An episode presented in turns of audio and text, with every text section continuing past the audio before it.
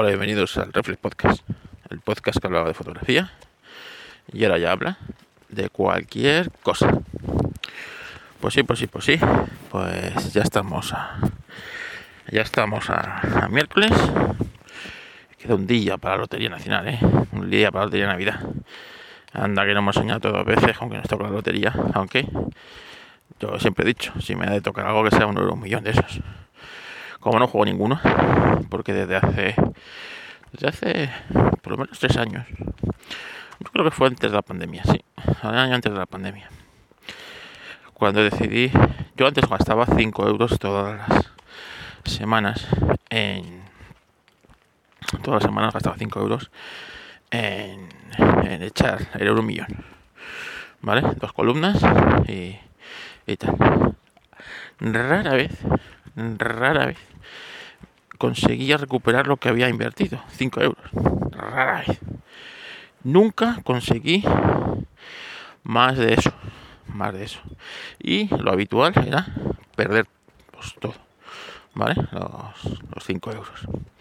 Y dije, pues mira, si el año tiene 52 semanas y yo todas las semanas me gasto 5 euros, al final del año me estoy dejando aproximadamente, ¿vale? 270 euros aproximadamente, cosas así, en el millón. Pues si cojo ese dinero y me lo cada semana lo meto en un bote, al final del año tengo pues casi 300 euros ahí para, para, lo que, para lo que yo quiera. Y es lo que estoy haciendo. Todas las semanas llega el viernes, me saco de la cartera 5 euros y los meto en un bote al final de año, con ese dinero, es con lo que me suelo ir a ver las 24 horas de Le que me suele costar más o menos eso.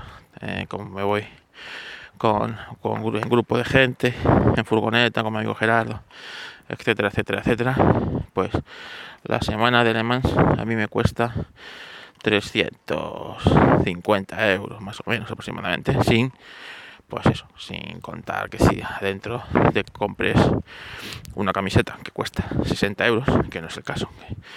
Yo no suelo comprar, o una maquetita de un coche que te puede costar entre 20 y lo que te quieras gastar. Vale, entonces eso, así que nunca, o sea, nunca me va a tocar el euro Vale, sí, es cierto que alguna vez esto es que no, hay bote de, yo qué sé, de 100 millones de euros, pues siempre picas, vale es dinero perdido. El impuesto al pobre. Pero bueno, en la Lotería Nacional este año llevo yo llevo yo cuatro números, pues que me toca comprar por compromisos. A ver, pues uno, eh, el de Automóvil Club de Guadalupe, del que soy socio. Pues hombre, pues está bien. Además las ayudas, ¿no? Bueno. Otro, el del bar al que voy todos los días, de mis amigos, el Vermo bueno, pues el Valvermu de, toda la vida juegan al mismo número. Hace años, pues, pues a lo mejor el año de antes de la pandemia también. Ese, como termina en cero, casi nunca toca. Los números que terminan en cero casi nunca toca. Bueno, pues ese año cayó en cero. ¿Y qué pasó? Pues que pillé 100 euros, me parece, por, por, por ese. Es la única vez que me ha tocado así, algo interesante. 100 euros, ¿eh? Qué triste. Eh, luego eh, llevo eh, uno que, juego con mis padres y otro de, mi sobrino, ¿vale? Y, ya está, cuatro números. Llevo cuatro décimos, 80 euros que los doy por perdidos, ¿vale? Que los doy por perdidos.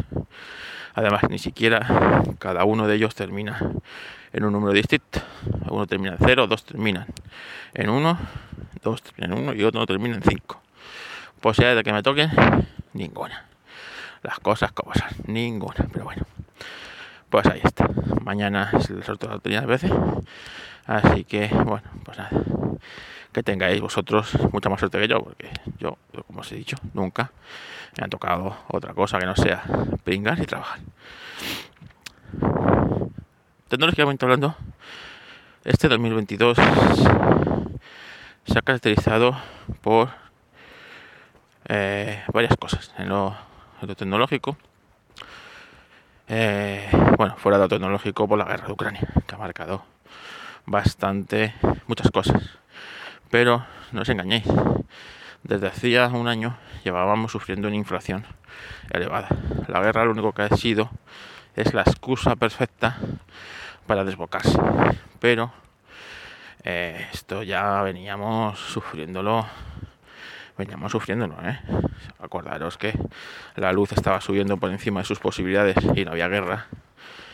Eh, todo, la lista de la compra, estaba todo carísimo. No sé si os acordáis que la gente en el Twitter se quejaba de lo caro que estaba Mercadona. Y todo, no iba a la guerra. La guerra empieza en febrero. Y ya, pues se la acabó. La gasolina a 2 euros. todo, todo, ¿vale? Así que eh, fuera del fuera de, lo tecnológico, eso marcará el año 23, o sea, 22, ha marcado el año 22, pero es el lastre que llevamos el año 23. A ver cómo se resuelve.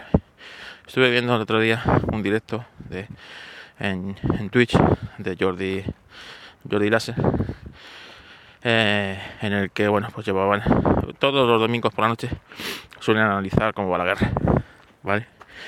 Y llevaban pues a, varios expertos, siempre llevan a, un, a dos expertos, bueno pues los que estaban, los que estaban hoy, el domingo pasado, de unas declaraciones de un tío de Rusia que bueno no llega a ser alto mando, tampoco es un don nadie, decía que Rusia está en la ruina en lo militar, eh, está, la guerra la tiene perdida y que, bueno, pues que, es un desastre para Rusia, ¿vale? Que es un puto desastre para Rusia y que no sabe muy bien cómo va a acabar esto. Así que cuando quieras son preocupantes las informaciones, no porque sea el fin para Rusia, es decir, a mí lo que me gustaría es que Rusia eh, desapareciera en ese aspecto, ¿vale? No quiero un régimen ruso. Rusia ha hecho mucho daño Rusia y el comunismo han hecho mucho daño durante el siglo XX, ¿vale? Quizás sean los que más daño se hayan hecho por encima del nazismo, ¿eh? Por encima del nazismo, lo situyo. Y tela, ¿eh? Pero... Eh, pero, pero, pero no, es preocupante porque en el fondo Rusia no deja de ser una superpotencia. Y con nuclear. Entonces, cuando, cuando un toro cuando un toro está en eh, herida de muerte es cuando más peligroso es. ¿eh? Pues esto es igual. Si está herida de muerte ya le puede dar todo igual y las consecuencias pueden ser muy graves. Por eso, por eso lo digo. Bueno, y a lo tecnológico, lo tecnológico eh, se, va a estar marcado por dos cosas fundamentales. Yo creo. La primera es el inmovilismo. Es decir, la tecnología ha tocado cierto techo de cacharritos, ¿vale? Y hemos visto que los teléfonos con respecto a los de generaciones anteriores apenas han avanzado, incluso algunos han empeorado, ¿vale? El iPhone 13 eh, y el 14 es más de lo mismo, o sea, es exactamente, es un rebranding prácticamente, eh, con, con la excusa esa para poder subir los precios en base a la inflación y ya no sé qué pollas más, ¿vale? Pero no hay innovación, no hay un salto cualitativo ni nada. Lo mismo pasaría, por ejemplo, con los ordenadores de Apple, por ejemplo, el Mac M1 y del M2, ¿no? Que no hay un salto tan brutal.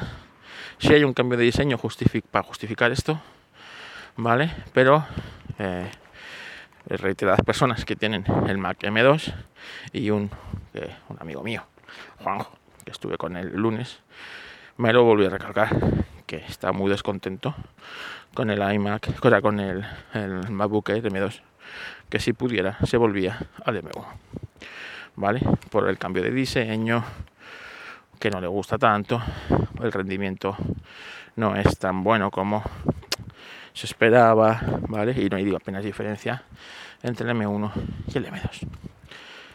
Eh, eso por un lado, eso marcará, yo creo, este 2022, o cuando lo repasemos. Y en lo otra cosa tecnológica es el avance de las inteligencias artificiales. El avance exponencial.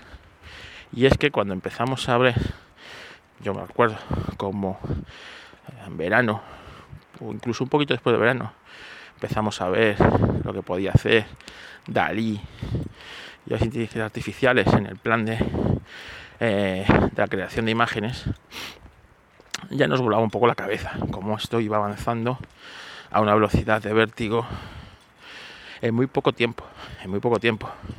Y con cada interacción del motor de ingeniería artificial, el salto no es como el de los teléfonos.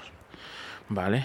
Es exponencial, es muchísimo mayor del que había, por ejemplo, imaginaros del Samsung S4 al S5, del S5 al S6, que había unos saltos, acordaros en aquella época, abismales, ¿no? Del iPhone 4 al iPhone 5. Del iPhone 5 al 5S, ¿vale? Del iPhone 5S al 6. Había unos saltos realmente que, que coño, si justificaban el hecho de, oye, vender todo lo que tenías para, para comprar eso. Pero ahora, ahora es que no hay, no hay esa justificación, no hay ese salto. Bueno, pues en cambio, en las IAS esto es aún mayor, pero mucho mayor. Es que es exponencial, es exponencial, porque después de repente ya estábamos con la boca abierta viendo cómo, cómo venía eh, lo del lo del Dalí y Stable Diffusion, todas estas, pero claro, de repente viene el chat eh, GPT y oyes, lo flip, o sea, nos quedamos todos anonadados con un, un una inteligencia artificial que está un poco capada, ¿vale? Está capada porque, bueno, eh, solo está hasta 2021, no está abierta a, internet y tal. Y de repente, o sea, nos vuelve la cabeza cómo puede mantener contigo una conversación totalmente coherente, le puedes pedir un montón de cosas, te las hace y te las hace bien o medio bien, ¿vale? Lo de los programadores, bueno, eso ha sido la, ha sido espectacular, pero es que además luego es bien esto viene acompañado con un montón de implantaciones que se le puede hacer, ¿no? Pues eh, los que están preparando un, una inteligencia, sea, aplicar esto para que le puedas pedir rutas de comando en, en Mac eh, eh, por voz, ¿vale? Y abrir la terminal y por voz decirle, pues oye, abre, hazme tres carpetas hazme tres carpetas en tres directorios y descomprímeme allí estos archivos que te bajas de aquí. O, por ejemplo, eh, e instalar eso, imaginaros, en, junto a un asistente de voz y que, pues, para ayudar a personas invidentes o para traducción, ¿no? O sea, yo ya no traduzco nada en Google o en, o en, o en DEP, que era lo que se usaba directamente me voy, copio el texto que quiero traducir, ah, lo copio a, al chat GPT y le digo, eh, tradúceme esto. Y oye, perfecto, con el contexto, con todo. Pues imaginaros una aplicación en el que, en el que directamente haya un plugin o una extensión de, navegador o ya no digo de navegador, del programa que tú uses para ver los PDFs, conectado con esto. O sea, ¡pum! Se te vuelve la cabeza.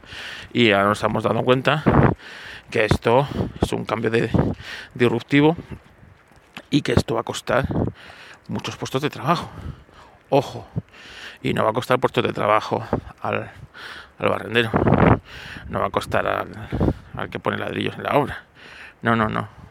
Gente, gente con con estudios, gente especializada y gente que, eh, que, ojo, eh, que hasta ahora todos, eh, siempre ha ido muy bien la, siempre ha ido muy bien cuando los, avances de la de la humanidad siempre costaba con los con los puestos menos cualificados, ¿vale?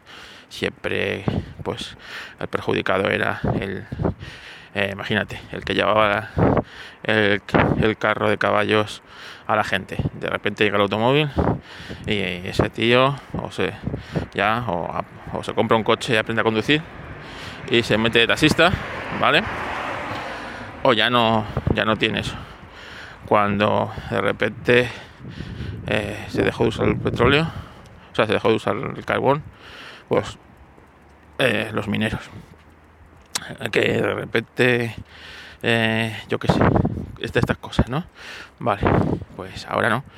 Ahora el que tiene su culo en su culo en, en riesgo es ese programador, ¿vale? Que hace aplicaciones, así, no sé qué, cuando ahora tú vas a poder, se la vas a poder eh, decir de viva voz a una inteligencia artificial y te la va a generar. Ese traductor, ¿vale? Que, yo que sé, que traducía textos. Si es que ahora el texto te lo hace pues, con un margen de error mínimo, mínimo, ¿vale? ¿Qué voy a decir de los ilustradores? ¿Vale? Un campo que me toca como fotógrafo y, y, poco creativo. Si tú ahora ya, o sea, tú imagínate que, que antes, pues un escritor escribía un libro y las los ilustradoras, normalmente son las ilustradoras, ¿vale? Pero vamos, eh, pues oyes, he hecho un libro, este libro infantil, que va sobre un niño que mira las estrellas y sueña con ser Galileo, ¿vale?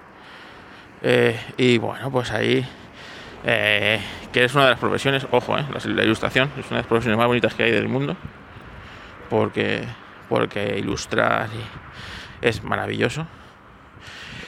Y de las peores pagadas, de las peores pagadas. Os sorprendería saber cuánto cobra una ilustradora por ilustrar un libro y luego encima el mérito del libro, que son las ilustraciones, normalmente no lo tienen ni ellas, ¿vale? Pero bueno.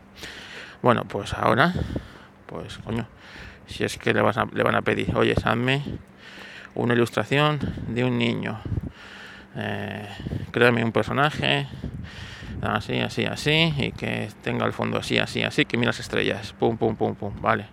Este mismo personaje, pum, vale, y como mucho, como mucho, pues a una ilustradora retocará esa imagen para darla un poco de contexto o, cosas que no sé qué, ¿vale? A tomar por culo otra profesión, ¿vale? Y así, con un montón de un montón de cosas. El otro día escuchando el podcast de, de Libernavani y Julio, da aquí saludos a los dos, pues, eh, claro, Julio decía, joder, en mi antiguo trabajo de ingeniería, en el que yo tenía que eh, tener 12.000 documentos y tener 15 días para estudiarlos lo más a fondo posible, analizarlos y sacar ahí los datos y conclusiones, es que hoy con, esto lo hago en una mañana. Y mejor, ¿vale? Porque no hay mente humana que sea capaz de, eh, pues eso, de coger y de coger y, y hacer eh, hacer eh, leerse, comprender y no que no se te escapen cosas de, todo, de toda esa cantidad de información. En cambio, a la inteligencia artificial no se le va a escapar absolutamente nada. Absolutamente nada. ¿eh? Y, eso es eso es una cosa que, claro, pues imagínate, una, una empresa de ingeniería como esa, que tienes a X tantos ingenieros cobrando por su profesión de ingeniero, ¿vale? Pues a lo mejor te hacen falta una tercera parte, ¿vale? Una tercera parte. Ojo, ¿eh? Entonces, claro, antes que la, eh, la humanidad ha avanzado, pues destruyendo, pues eso, los, los, los puestos de, del bruto hombre, ¿no? Como digo yo. Pues eso, el albañil, el eje hace falta especializaros, es que no estáis especializados, no estáis especializados, ¿eh? el camarero, pues, a ver, el no sé qué, pues ahora, ahora, que, estamos hablando de ingenieros, ¿eh? ingenieros, ¿vale? Que dices tú, bueno, pues una ilustradora no está muy especializada, cojones, ¿vale? Para empezar, tienes que tener un don, que es el del, el del dibujo, eso que no todo el mundo lo tiene, ¿vale? Después tienes que formarte, ¿eh? tienes que formarte bastante. Porque un ilustrador parece que no, pero se forma mucho en cómo, cómo ilustrar, cómo tal, crear su propio estilo y tal. Y luego, pues eso, un fotógrafo, por ejemplo. Pues, pues igual, los fotógrafos no nos formamos, Pues, pues evidentemente tienes que entrenar, tienes que entrenar el ojo para la fotografía, tienes que aprender a usar todas esas herramientas, a integrarlas, a tener tu propio estilo, procesar las fotos, ¿vale? No, no, vamos a compararlo con, con una ingeniería matemática, pero otro, un matemático, ¿vale? Un matemático en el que llega un momento en el que, bueno, pues eso no lo puede hacer cualquiera, ¿vale? Pues ahora con, con estas, estas, estas inteligencias y poniéndole computación ahí a mansalva, puedes llegar a donde posiblemente la humanidad antes no haya llegado, ¿eh? Ojo, ojo con, eso. Bueno, pues yo creo que este 2023 marca ese principio y ya veremos cómo es la siguiente evolución del chat GPT, de Dalí, de Stable Diffusion y de todas estas, porque es que puede ser, puede ser bestial, ¿vale? Puede ser bestial eh, como eh, cómo evolucionar y todas las, eh, cómo se implanta esto en múltiples eh, aplicaciones, ¿vale? Así que Skynet cada día está más cerca, ¿vale? Skynet cada día está más cerca. Y, como os digo, por primera vez en la historia, los puestos en peligro no son los, no son los, los menos cualificados. Ojo, ¿eh? Ojo que esto también, la humanidad, nunca se ha visto en una de estas. Porque realmente siempre se va a necesitar al, al, que pone los ladrillos en la obra, al que hace la zanja, ¿vale? Aunque sea con una máquina, pero la hace. Al que, al que cuando el, tu grifo revienta va a casa y lo soluciona. eso siempre lo vas a necesitar, ¿eh? Pero, pero ojo, ¿eh? que a lo mejor a, lo mejor llega un día en el que llegas al médico y le metes en una máquina una tu análisis y tú lo que te pasa, te hace así un escáner y te dice con una posibilidad de error mínima lo que tienes y el tratamiento más óptimo para, para ti. ¿Vale? A tomar por culo el médico de cabecera. ¿Vale? Porque, porque, porque esta inteligencia artificial ha reunido ha sido alimentada por un millón, por millones de, documentos y, de cosas y al ver tus análisis y compararlo con, ¿sabes? Dice que lo que estás sufriendo es lo que sea y que con tus condicionantes el mejor tratamiento es tal cosa durante tanto tiempo y ya está y seguro que se equivoca menos que un humano. Así, o un juez. Esto lo decían en el, podcast de Julio. Un juez, imagínate que esto un día, pues, pues de repente le metes lo que ha pasado, ¿vale? Estos son los datos que tenemos, estos no, no sé qué, y lo analiza en base a la ley y en base a un montón de suposiciones o cosas parecidas, como está programada la inteligencia artificial y en un momento va a dictar sentencia. ¿Vale? Que es cierto que al no ser humano, pues hay un montón de cosas que eh, los humanos pueden tener en cuenta. ¿Vale? Pero a lo mejor decir, vale, eres culpable de esto. De robar, eres culpable de robar una gallina. ¿Vale? Y la ha robado. Y está demostrado que la robado la gallina este señor. ¿Vale? Y por ello tienes que pagar. Pero hombre, también estás, estabas en una situación en la que era o robar esa gallina y comértela o morirte de hambre. Por lo tanto, a pesar de ser culpable, pues eh, la pena que te puedo aplicar es mínima por esto, esto y esto.